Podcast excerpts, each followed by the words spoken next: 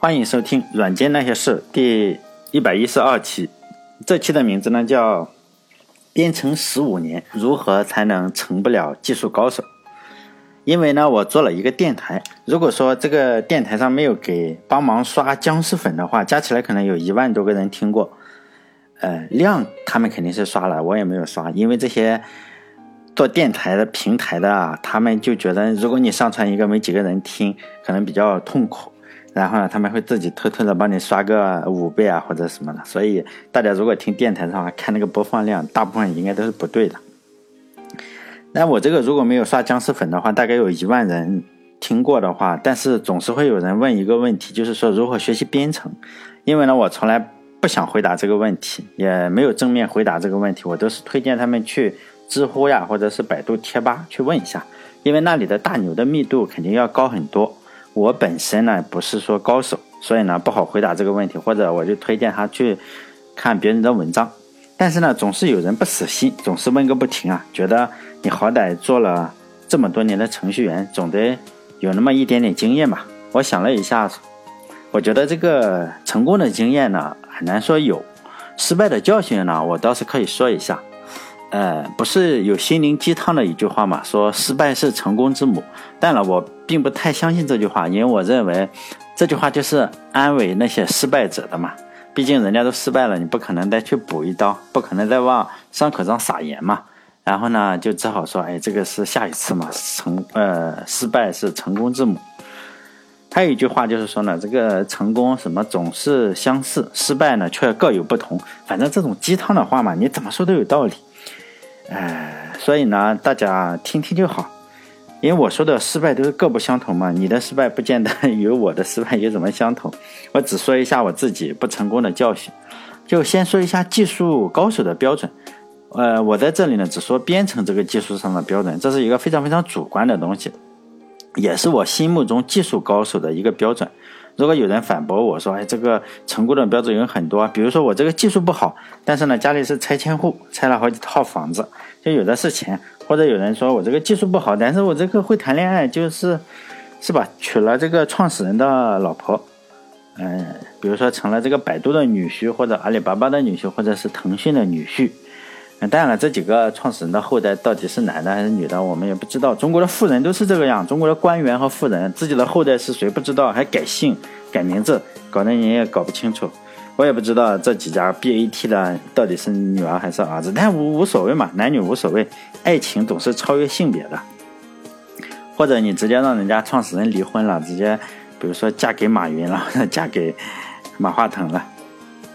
但这种也是成功，是广义上的成功，不在我这种讨论范围之内。我讲的是比较狭义上的成功，就是说呢，作为一个程序员，你在技术上取得成功，我觉得标准只有一个嘛，就是你有拿得出手的产品，就你做的、你主导的一个产品，只要是是说出你这个产品的名字了，但是就想到你，人家就可能给你起立鼓掌的那种。比如说 Linux 和这个 Linux，或者是 Storm 和这个。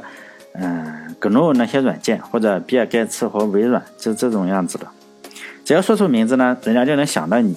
就是以最低最低这个样子的话，以最低最低的标准来说呢，我就是没有任何一个拿得出手的软件，所以呢，我是不回答这种问题。嗯，这也是我不回答这个如何学习编程问题的最主要的原因。因为在软件开发行业，哎，无论从哪个角度来说，我都算是一个失败者嘛。我所做的所有的事情，写了那么多代码，基本是是没有留下任何痕迹。希望大家也是引以为戒吧，成就你们自己。哎，我只能总结几条我失败的教训。第第一条呢，就是不去拥抱开源软件。就现在我如果回想起来的话，在我读书的时候啊，实际上我有两三次机会是能够在开源软件中加入这个开源软件的机会。就其中第一次嘛，就是说。是我的导师让我就是说给这个机顶盒呀写那么一个东西。当时，嗯，很早了，就是盛盛大公司非常非常出名的时候，就是他们在弄什么盛大盒子，就是一个 IPTV。因为当时这个概念是非常非常前沿的，因此呢有不，因为盛大当时是，嗯嗯，比现在的 BAT 好像还猛一点。这个这个时间就是这样，是吧？你一换这个公司，转眼之间就不行了。当时很多的公司是也做这个盒子，因此我的导师也从不知道，嗯，我其实知道，但是签了保密协议嘛，也搞来了一个项目，就是说，嗯，要通过 P to P 一个技术啊，来传播这个 IPTV 上的一些数据，嗯，所以呢，我在第三期的时候我就做了一个电台，就是我做这个电台第三期的时候，我就讲了这个 BTtorrent，其实就是那时候我就是研究的 BTtorrent，因为。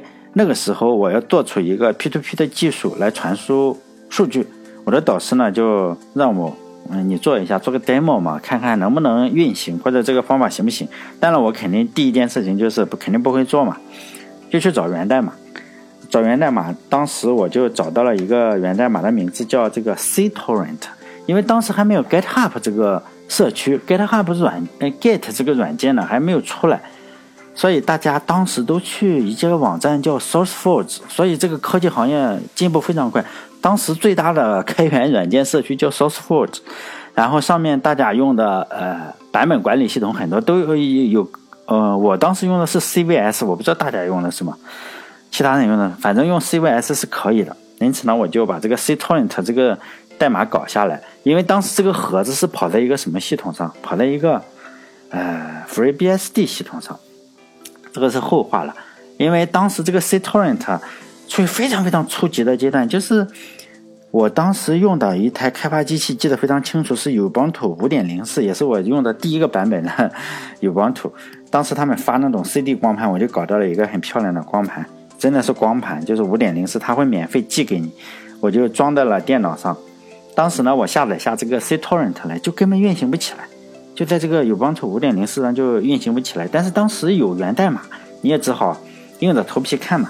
因为那个 BTtorrent 那个原始第原始的软件，就是那个科恩写的那个软件是用 Python 写的，因此呢，我就一边看这个 Python 的代码，一边看下载下来这个 C 语言的代码，因为当时那个盒子上不能够运行 Python。因此也就这样一直看，就非常痛苦。但是你老是布置的任务的话，你不干也不行。当时跟类类似于公司打工也一样，就是你导师给你个任务，然后你说我搞不定，反正呢就硬着头皮看嘛。反正搞了半年多，终于也就能在电电脑上比较流畅的跑了，下载东西啊什么都都没有问题。我就给这个软件修改了很多，因为当时碰到了非常非常多的问题。呃，那时候的程序员社区还不像现在，你在 GitHub 上，哎，一下就能联络到。当时你在 SourceForge 上，很多你留言也好啊，或者是电子邮件也好，那时候没有那么活跃。就我就是抱着哪种心态呢？就是看见枣树有有有枣没枣，去打一竿子的态度嘛。因此我就给这个 cTorrent 的这个发布者写了一些电子邮件，还留了一些言。结果搞了好久。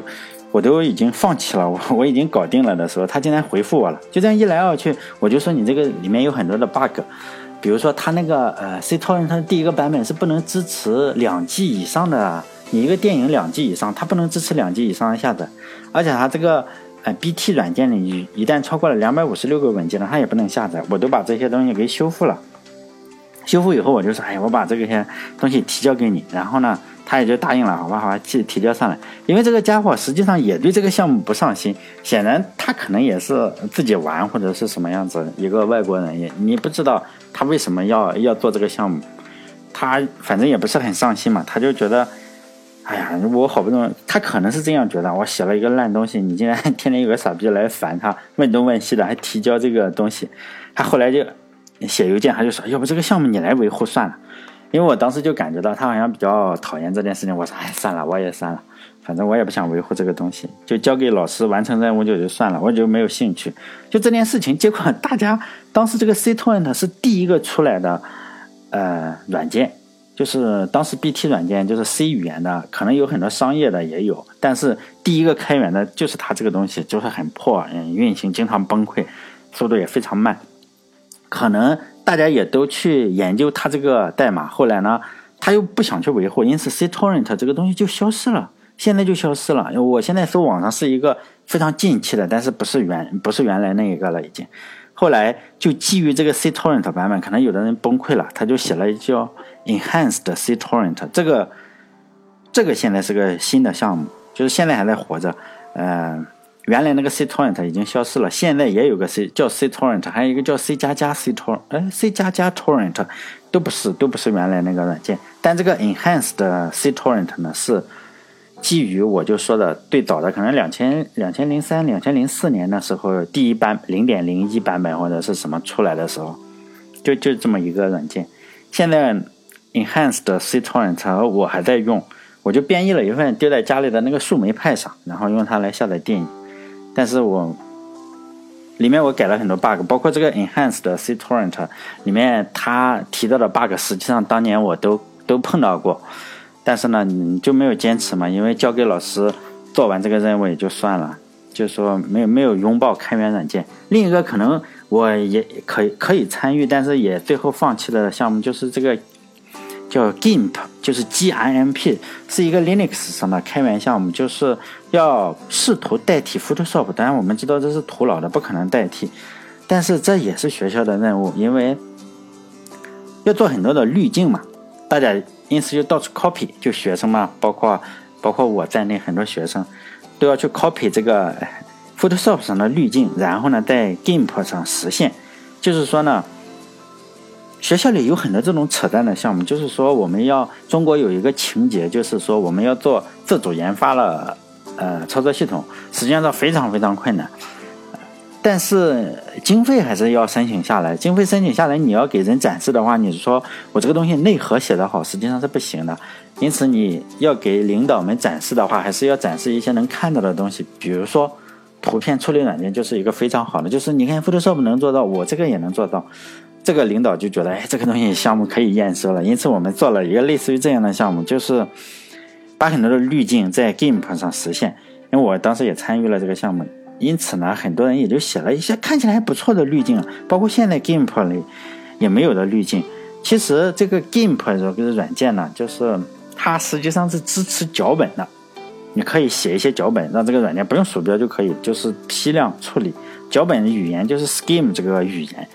当时呢，我是不会这个语言，学生嘛，什么都不会。Scheme 这个语言是一个 Lisp 的变种，非常非常古老，但是它就是支持这个 GIMP，那 GIMP 就是支持它。但是呢，里面有一些 bug，就是你不能处理，可能处理到什么时候它死了。后来也是老师让做，你这个肯定要是要做嘛。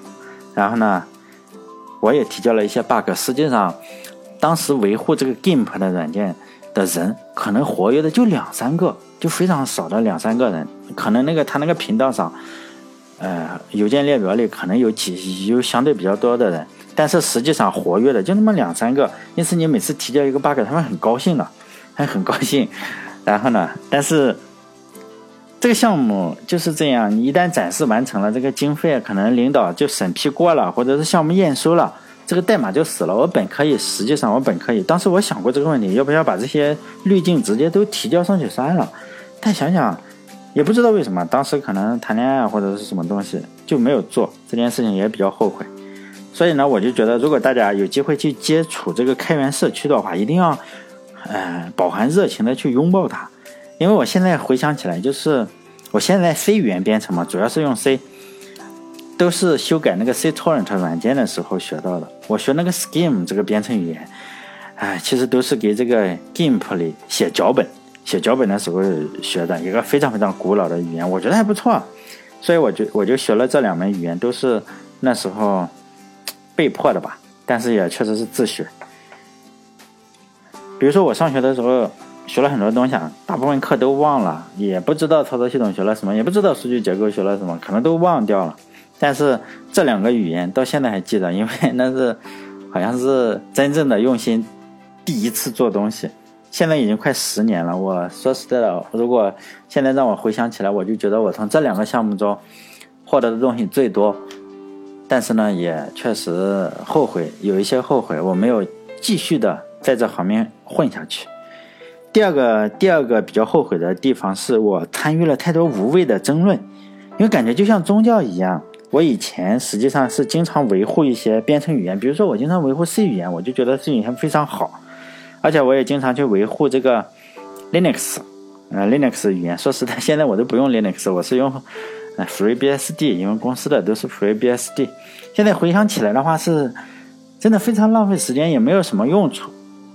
纯粹可能就是说发泄感情上的一些宣泄。因为当时是学生，我对 C 语言呢也是一知半解，对 Linux 也是一知半解，对其他的也都是不怎么懂，都是可能会写几点几行代码，但是实际上是不太懂的。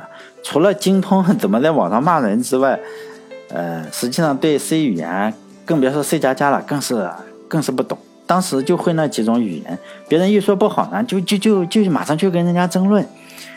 其实没有什么道理可言的，就是增加了发帖子的数量，还 在那里混个脸熟。大家都知道，还喜欢吵架的家伙又来了。又加上因为我又喜欢打游戏，而且我这个人不像是很多的技术高手，我大概从大一的时候就有女朋友。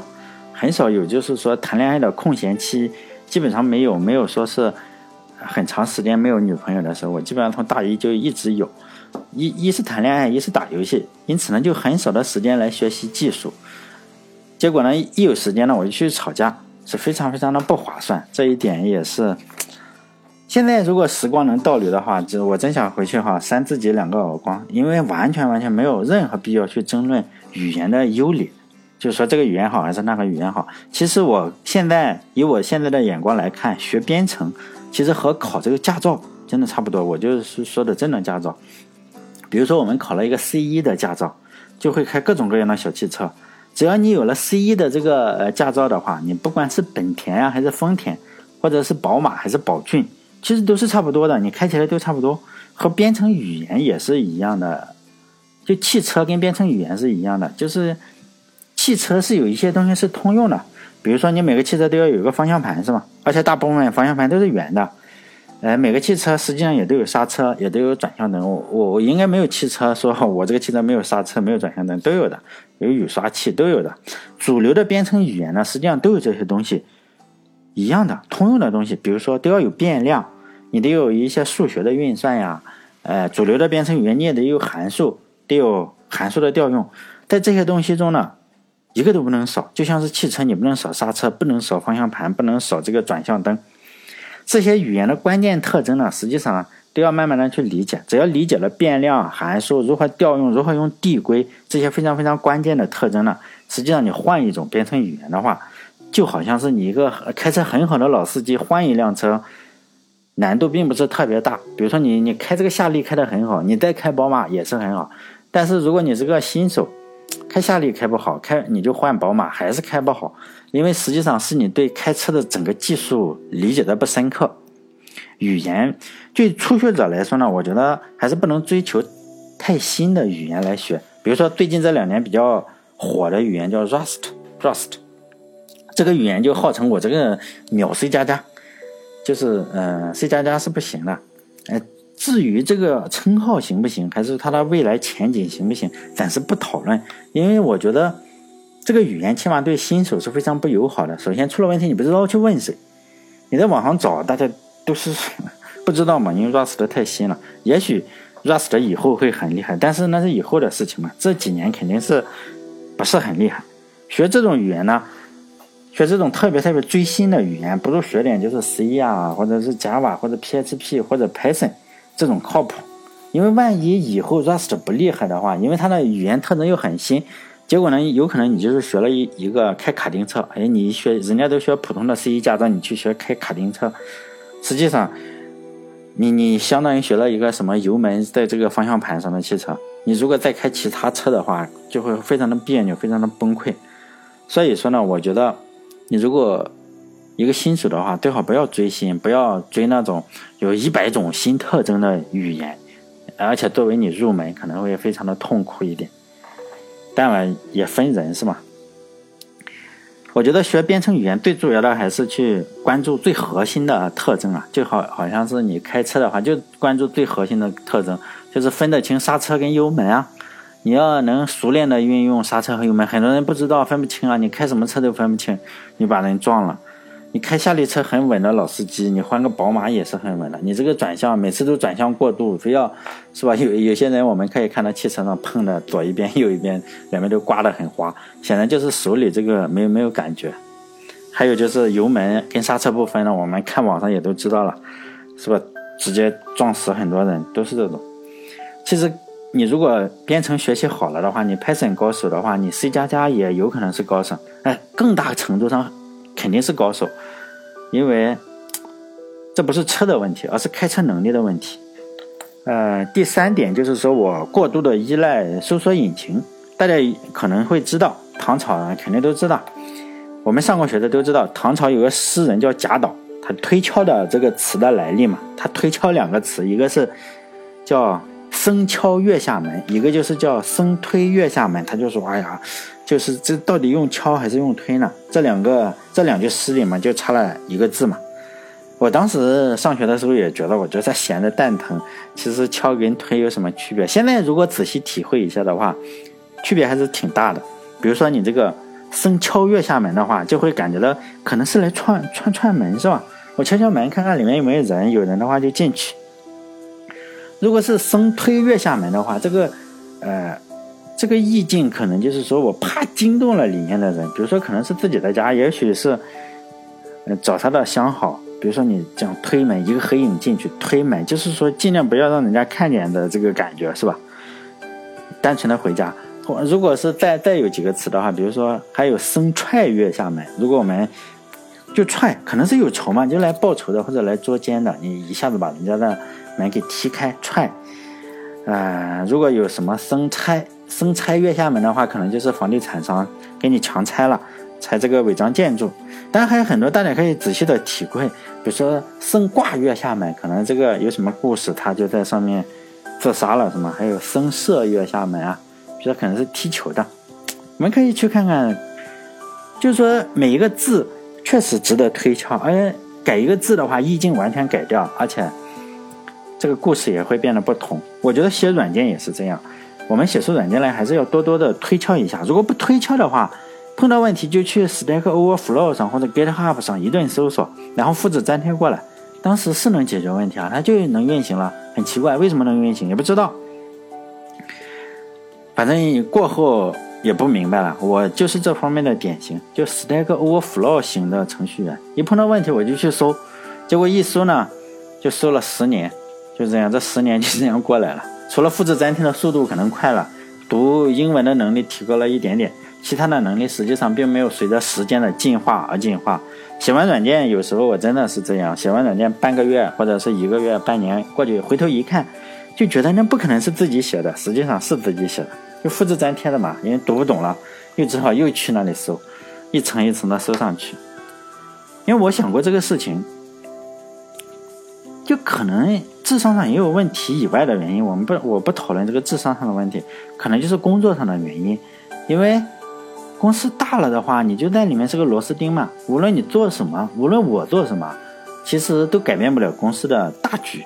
就好像是一九四九年加入了这个共产党，战局已经很稳定了，你很难说一个一九四九年加入共产党的人如何的改变了。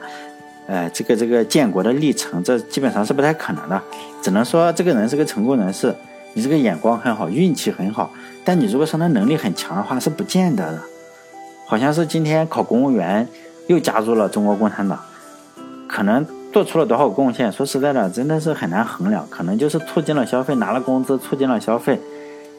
就现在很多的白领啊。就我觉得，呃，以我看到的情况是这样，就很多的白领坐办公室的，包括运营商的那些人，我打交道比较多，工资呢实际上就是表演费嘛，就早上九点钟去上班，然后呢就在办公室里躺尸了，就不知道下下午五点钟就回家，搞得办公室跟停尸房其实区别也不大。知道为什么？有时候我就跟大家开玩笑，我就说，你知道为什么国内的这些 IT 大佬都要搞人工智能吗？其实深层次的原因是，他们发现了一个问题：这些员工实际上没什么用处，因为整天就在办公室里摸鱼嘛，带着薪水上班，带着薪水上厕所，带着薪水去抽烟，带着薪水还午睡，然后带着薪水加班，就这种样子。因此，这些大佬就不想发给这些员工钱了，因为他极大的阻碍了公司的发展，留着也没用了。啊，反正丢了也不可惜。因此，我就，呃，现在我们如果看看哪个公司，就是。喊人工智能喊的最响的话，就说明这家公司可能上班摸鱼的人最多。比如说卖卖假药的那家公司喊的最响，他们肯定要替代掉这些摸鱼的员工。但我我也是在公司拿表演费的，并不是说我不是，在心里还是有点愧疚啊。所以我经常会帮助同事呀，还是领导去收快递啊、按摩、倒水、拍马屁，哄他们开心啊，还跳跳广场舞或者是跳钢管舞，让自己显得有用一点嘛。所以听，如果听就是电台的那些同学呢，最好是不要不要像我这个样子，就是一定要成为一个不是 Stack Overflow 型的程序员，让自己变得真正的有用处。比如说，你如果去皇家马德里这种球队的话的话，应该去什么？不能去做修剪草皮啊，或者是做保洁这种工作，你应该去踢球啊。比如说现在的谷歌呀，还有微软这些的公司的话，也有很多人其实去做保洁嘛。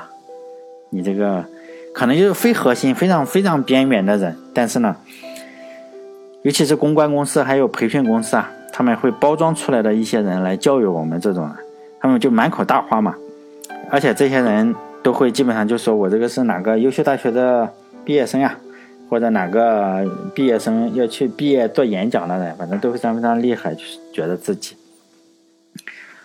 栋哥经常经常要被这些人培训啊，一会儿说我要在谷歌，是他们就会介绍我在谷歌里担任哪个哪个项目的老大。或者又在微软担任哪个项目的老大，搞得头衔又很多，你这个一不小心就打印一张 A 四纸都有可能打印下来。当时年轻的时候，我就特别敬仰这种人嘛，就唬得我这种又没有学历，也很能力也不足的人就一愣一愣的。但时间久了，也就觉得也就那个样子。后来我就免疫了嘛，就觉得，反正我如果想看牛人的话，我就看每天的这个。新闻联播就好了，因为前三十分钟那些那些人都很牛，是吧？每天都去旅游。还有最后一点就是说，我一直以来就是不能不能专注在一个领域啊。基本上这个也没有什么办法，因为是打工的人嘛。呃，基本上就是说公司里你有什么活，呃，就就让你去做什么活。如果一个项目你接手一个项目是 Java 做的，你就只能马上学 Java 嘛。如果你是 PHP 做的，你就只能马上去做 PHP，而且我又不是那种特别硬气的人，因为没有钱嘛。你又不能说哦，我不做，我不做这个 PHP 写的，我不做 Java 写的，反正什么什么来就就来什么，就这样十年嘛，忙东忙西十几年时间，一眨眼就过去了。说实在，我唯一专注的一个非常非常小的项目，是我自己维护了一个 Ruby on Rails 做的。软件报表软件非常非常简单，就是当时是给运营商的一些小伙伴们用的，因为运营商里面做运营的人有时候也是非常苦的，就是虽然他们是国企，也很苦。这些人呢，就是做的事情就是每天去看报表，就是查看路由器的各种报表，就是指标，就是百分之多少用了百分之多少，而且每天都要出报表。有一些部门就每天都要出报表，他们呢就每天都要做各种各样的。报表的软件就是打开 Office，就是他们一天一打开 Office 就是一天。其实这些东西呢，都是可以用 SNMP 这个协议读出来，然后呢用软件自动生成就可以。但是呢，所有的软件做的都不好嘛。你给运营商做的很多卖进去的软件，并不是说因为你功能好，而是领导想要。